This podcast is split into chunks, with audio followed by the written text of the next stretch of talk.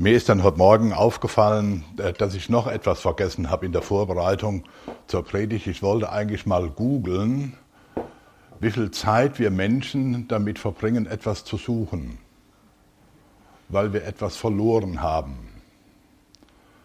Ähm, ich sehe schon, da kriegen gerade einige Menschen, zumindest hier im Stadel, freundlich auf die Schulter geklopft, ähm, so mit dem Gesichtsausdruck, oh, das wäre bei dir sehr viel.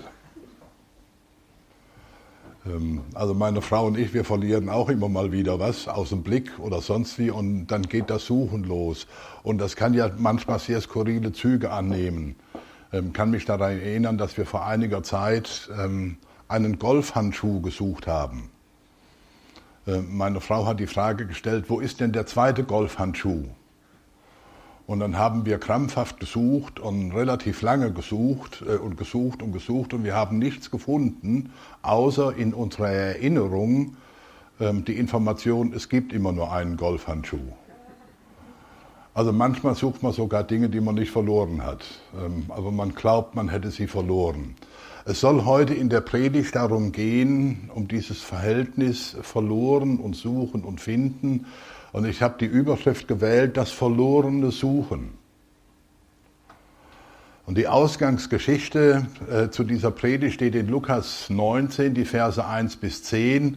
Es ist die mehrheitlich bekannte Geschichte von Zachäus dem Zöllner. Jesus geht in eine Stadt und offensichtlich hat das Informationsmanagement vor seinem Besuch so funktioniert, dass viele Leute wohl wussten, dass er kommen wird.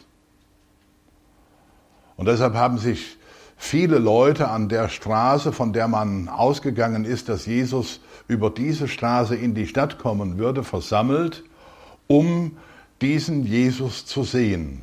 Weil er hatte schon eine gewisse Popularität und es war wohl interessant, äh, diesen Mann mal zu erleben.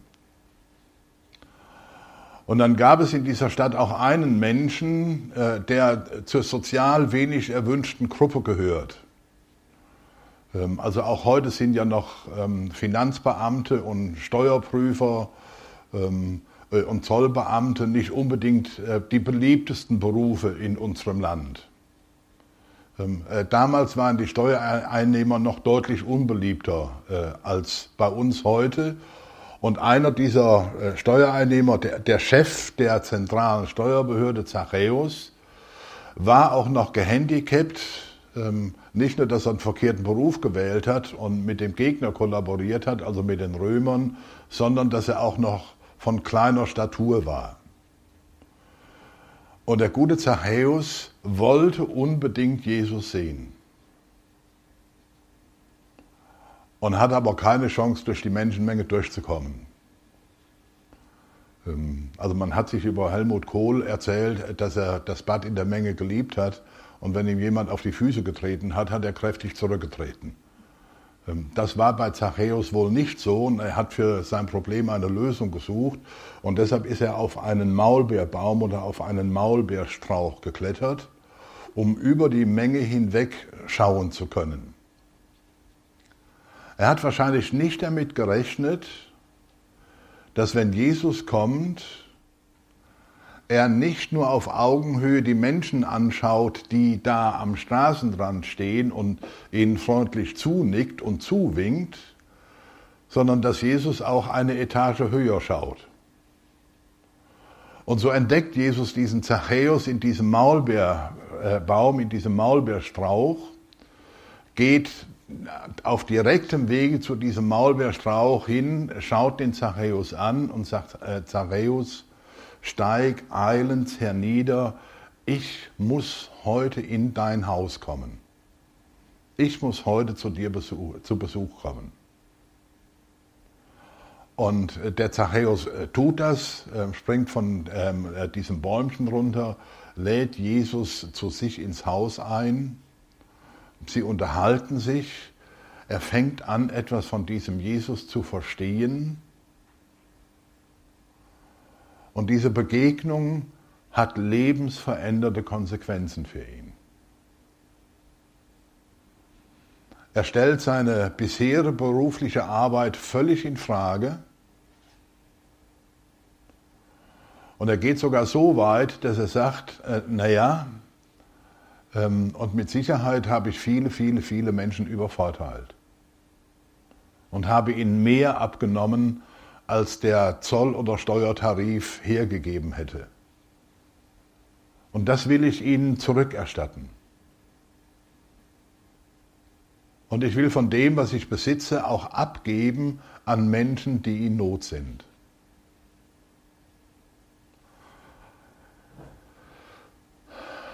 Die fromme Elite findet das wenig witzig.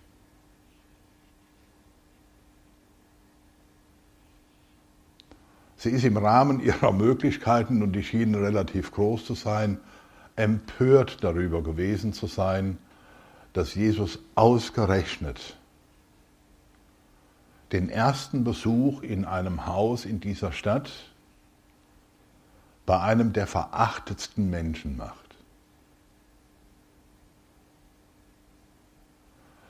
Bei einem, wenn wir heute in unserer christlichen Sprache, in unserer kananäischen Sprache äh, sagen würden, das ist aber ein heillos verlorener Sünder.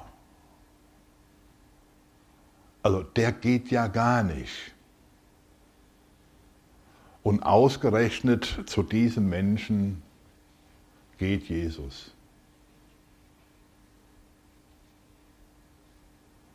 Die Reaktion von Jesus auf das, was ähm, Zachäus tut, äh, was er zumindest ankündigt und gehen wir davon aus, dass er es auch tatsächlich gemacht hat. Der Satz Jesu ist, heute ist diesem Hause Heil widerfahren.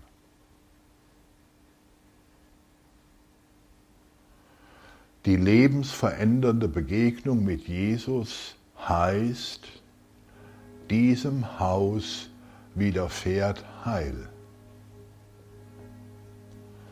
Und dann sagt Jesus, genau dafür, für dieses Heil, genau dafür ist der ewige Menschensohn in diese Welt gekommen. Er sucht und rettet die Menschen, in der Luther-Übersetzung heißt es, die verloren sind. Ich habe mich mal in der Vorbereitung zur Predigt mit der Übersetzung von Roland Werner auseinandergesetzt. Und in der Übersetzung von Roland Werner heißt es, und mir gefällt diese Übersetzung sehr gut, er sucht und rettet die Menschen, die ihr Leben fern von Gott führen. Verloren sein heißt, ein Leben fern von Gott zu führen. Verloren sein heißt, nicht mehr im Blickfeld Gottes zu sein, Gott aus den Augen verloren zu haben.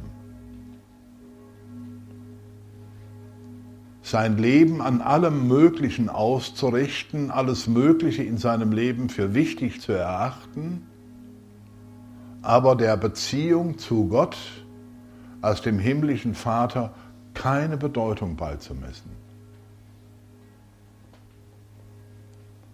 Und dabei spielt das keine Rolle, ob die Menschen das nicht können oder ob die Menschen das nicht wollen. Es ändert am Ergebnis nichts. Verloren heißt fern von Gott. Und jetzt ist die spannende Frage, wie gehen wir denn mit der Gottesferne um?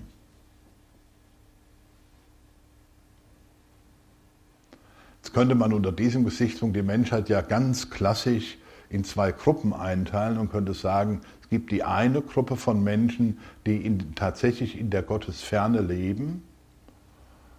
Und es gibt die andere Gruppe von Menschen, die in der Nähe Gottes, in der Gegenwart Gottes leben. Und beiden Gruppen gilt diese Frage. Spielt also keine Rolle, zu welcher Gruppe du gehörst. Wie gehst du denn mit der Gottesferne um? entweder mit deiner eigenen oder mit der Gottesferne anderer Menschen.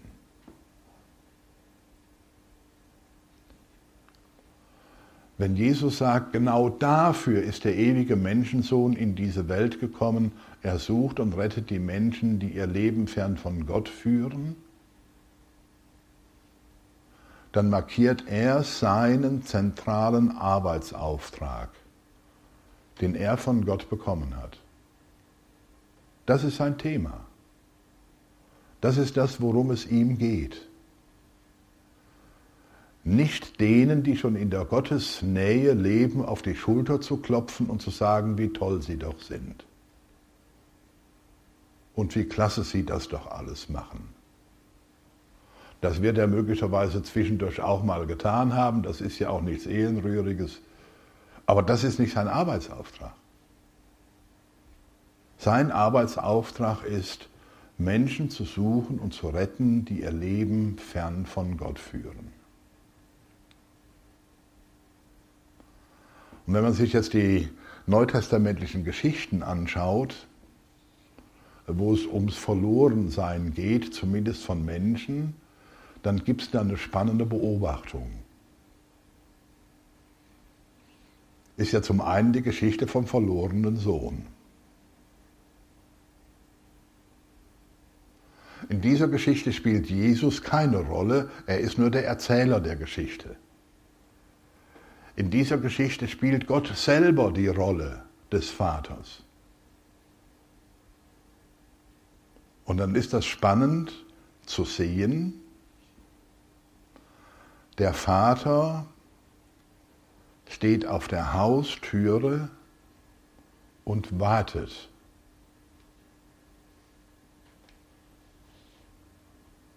Jeden Tag aufs Neue. Er steht und wartet.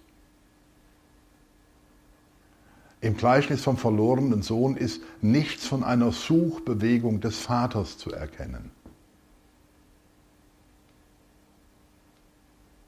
Sondern dieses Dasein und Warten. Und er setzt sich in Bewegung, als er am Horizont seinen Sohn kommen sieht.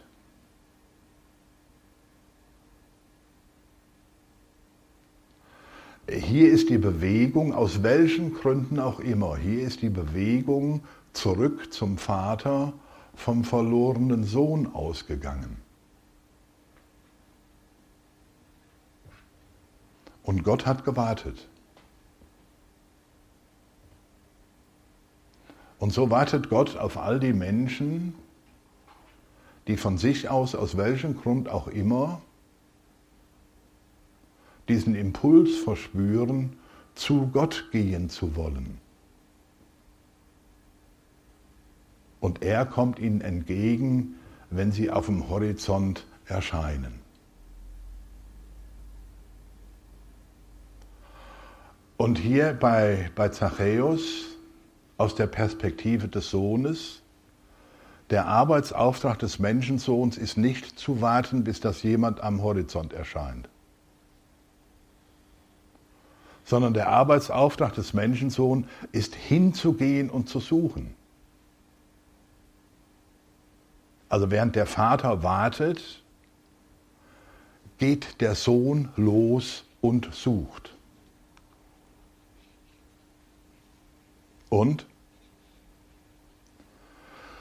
was geht mich das jetzt an? Und was geht euch das jetzt an?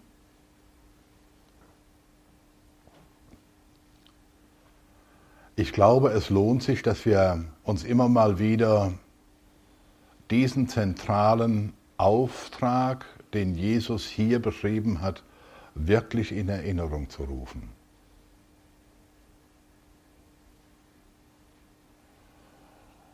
Und es auch mit diesem Inhalt dieses Arbeitsauftrages ernst zu nehmen, dass wenn Jesus am Ostersonntagabend in der Begegnung mit seinen Jüngern, Johannes 20, 21, seine Jünger anschaut und sagt, wie mich der Vater gesandt hat, Klammer auf, zu suchen, Klammer zu, so sende ich euch, Klammer auf, zu suchen, Klammer zu.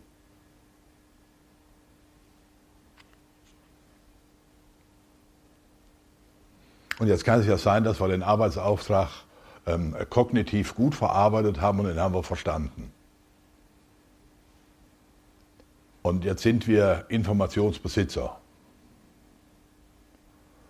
Und die spannende Frage ist, und die Umsetzung? Was folgt denn konkret daraus? Warten und nichts tun, so wie der Vater? Oder losgehen und suchen, so wie der Sohn? Und dann kann es ja sein, dass wir uns klugerweise für die zweite Variante entscheiden und sagen, jawohl, ähm, nehm, nehmen wir jetzt mal ernst, ähm, ziehen wir mal los äh, und suchen. Und dann fangen die Ausreden an.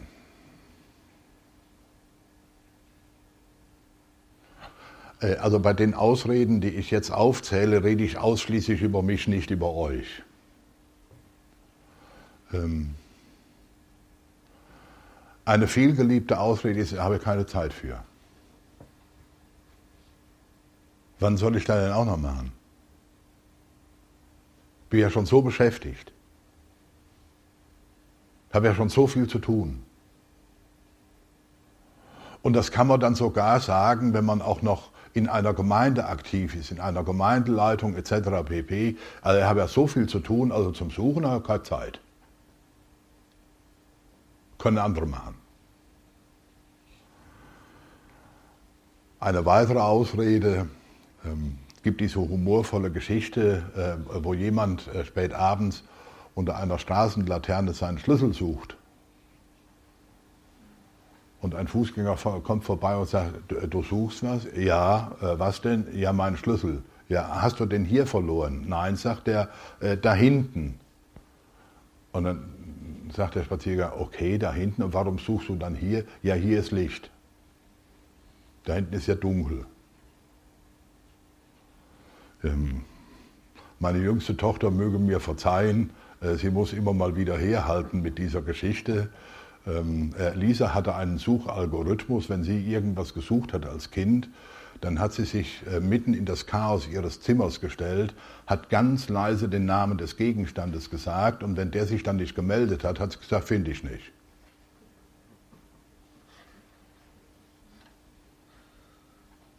Wie hoch ist unser Gefährdungspotenzial, dass wir uns in eine Menschenmenge stellen und ganz leise den Namen eines verlorenen Menschen nennen und der meldet sich nicht und dann sagen wir, ja, habe keinen gefunden.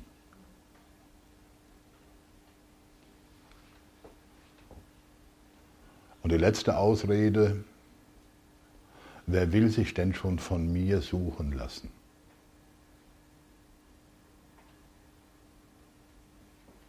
Ist denn mein Ruf, mein Image dafür gut genug? Kann ich das denn glaubwürdig genug tun? Ist das nicht peinlich, wenn ausgerechnet ich jetzt in so eine Suchbewegung gehe? In einem anderen Zusammenhang hatte Jesus schon mal diese Frage an der Backe, beim barmherzigen Samariter, da hat ihn ein äh, frommer Mensch gefragt, äh, sag mal, wer ist denn jetzt mein Nächster? Also, wen soll ich denn suchen? Und beim barmherzigen Samariter dreht Jesus die Frage um und sagt, wer ist denn hier dem unter die Räuber gefallenen zum Nächsten geworden? Und vielleicht könnten wir in diesem Sinne die Frage umdrehen, nicht, wer will sich denn schon von mir suchen lassen, hin, wen will ich suchen?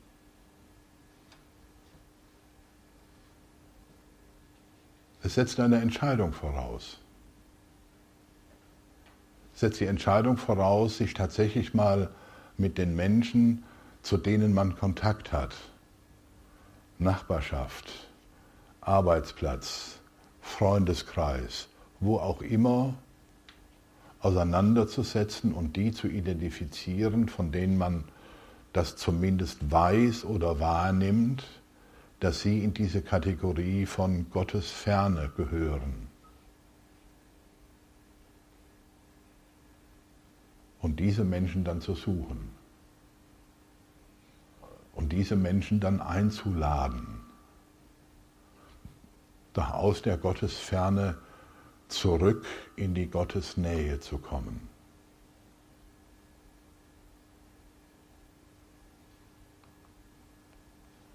Genau dafür ist der ewige Menschensohn in diese Welt gekommen.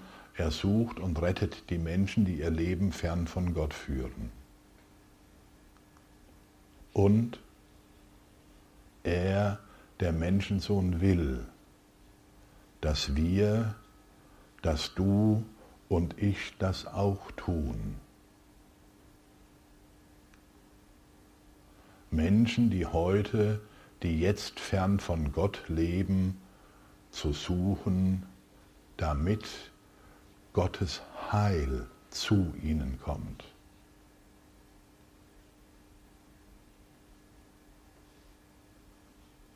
In Jesu Namen. Amen.